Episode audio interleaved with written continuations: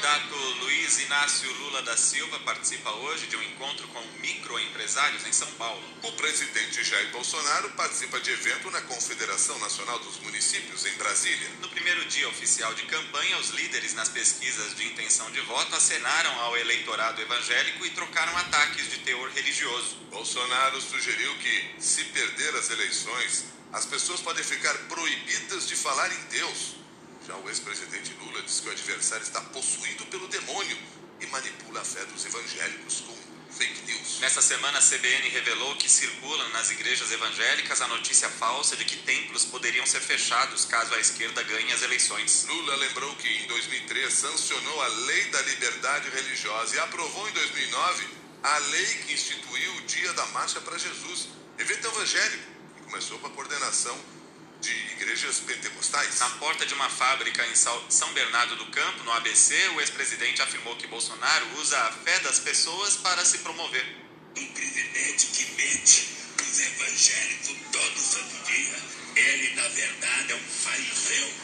Está tentando manipular a boa fé de homens e mulheres evangélicas que vão à igreja tratar da sua fé e eles ficam tentando, o tempo inteiro, porque se tem alguém que é possuído pelo demônio, é esse Bolsonaro. O presidente Jair Bolsonaro escolheu o juiz de fora, em Minas Gerais, para começar a campanha pela reeleição. Ele fez discurso no mesmo endereço em que sofreu um atentado à faca em 2018. O discurso foi marcado por termos religiosos e da pauta de costumes, como o aborto. A primeira-dama, Michele, usou a pregação religiosa para atacar o principal adversário do marido. Que Deus dê sabedoria e discernimento ao nosso povo brasileiro, para que não entregue o nosso país, a nossa nação tão amada por Deus, na mão dos nossos inimigos.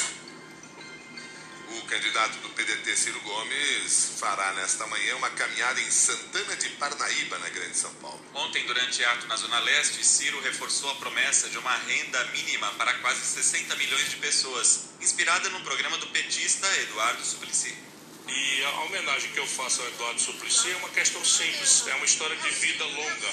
Por quê? Porque ele dedicou-se a vida inteira a colocar esse assunto em, em pauta no Brasil e o PT o levou sempre ao deboche e ao ridículo. E eu não, eu sempre o levei a sério. No segundo dia de campanha, a candidata do MDB, Simone Tebet, continua em São Paulo e hoje visita o Hospital Amparo Maternal. Nesta terça-feira, ela se encontrou com representantes do setor cultural e admitiu que precisa superar o desconhecimento dos eleitores. Nós temos dois tipos de desconhecimento. Nós temos aqueles que não me conhecem, que é um número menor, e temos aqueles que não sabem que eu sou candidata. É, então, a partir do momento que começar a primeira semana o horário eleitoral, muita gente vai se identificar, olha aquela senadora da CPI. 6 horas, 7 minutos. A Procuradoria Eleitoral de São Paulo contestou a candidatura de mais de 80 políticos nas eleições deste ano. Na lista estão nomes como Eduardo Cunha, Kim Kataguiri, Edson Aparecido e Geninho Zuliani, que é vice na chapa do governador Rodrigo Garcia, candidato à reeleição. Segundo a Procuradoria, Geninho está inelegível após ter as contas reprovadas na época em que era prefeito de Olímpia, no interior paulista. De acordo com a Procuradoria, a maioria dos pedidos de impugnação ocorreu devido a pendências na apresentação de documentos. Pelo menos 20 candidatos foram enquadrados na lei da ficha limpa. No Rio de Janeiro, o Ministério Público Eleitoral pediu a cassação da candidatura de César Maia, do PSDB, que é vice na chapa de Marcelo Freixo, do PSB, ao governo do Estado. No parecer, o órgão destacou que Maia continua com os direitos políticos suspensos por causa de uma condenação por improbidade administrativa em 2020. Os procuradores também contestaram a candidatura do vice na chapa do governador Cláudio Castro, do PL, Washington Reis. Outros oito políticos também tiveram a candidatura contestada no Rio. 6 horas, 8 minutos. E o ministro Alexandre de Moraes assumiu a presidência do TSE com declarações em defesa do processo eleitoral e contra o discurso de ódio e as notícias falsas. Numa cerimônia que se transformou em resposta ao presidente Jair Bolsonaro, Alexandre de Moraes foi ovacionado ao defender o sistema eletrônico de votação. Na solenidade, Bolsonaro e o ex-presidente Lula ficaram frente a frente, um no palco e outro na plateia. Petista estava sentado ao lado de Michel Temer, que não foi cumprimentado pela ex-presidente Dilma Rousseff. Diante de quatro ex-presidentes da República, candidatos ao Planalto, governadores e embaixadores estrangeiros, Alexandre de Moraes defendeu o processo eleitoral e foi longamente aplaudido de pé, menos por Bolsonaro. Somos 156 milhões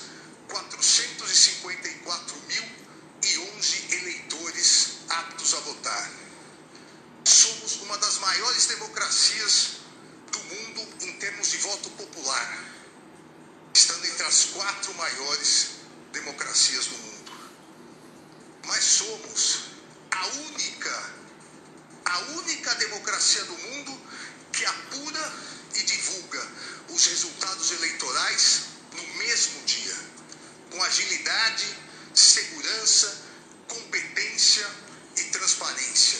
Isso é motivo de orgulho nacional. O novo presidente do TSE também fez uma forte defesa da segurança das urnas eletrônicas, constantemente desacreditadas pelo presidente Jair Bolsonaro.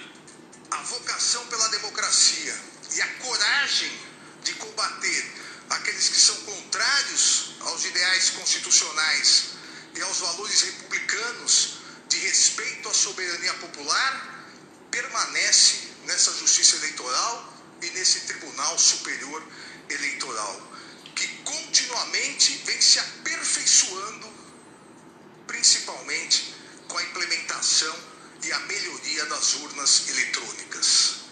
O aperfeiçoamento foi, é e continuará sendo constante. Sempre. Absolutamente sempre para garantir total segurança e transparência ao eleitorado nacional.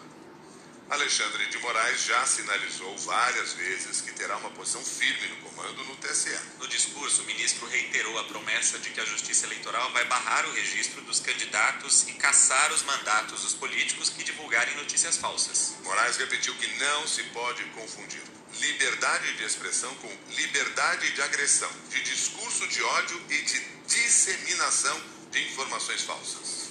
Eu não canso de repetir e, obviamente, não poderia deixar de fazê-lo nessa oportunidade, nesse importante momento. Liberdade de expressão não é liberdade de agressão. Liberdade de expressão não é liberdade de destruição da democracia, de destruição das instituições, de destruição da dignidade e da honra alheias. Liberdade de expressão não é liberdade de propagação de discursos de ódio e preconceituosos.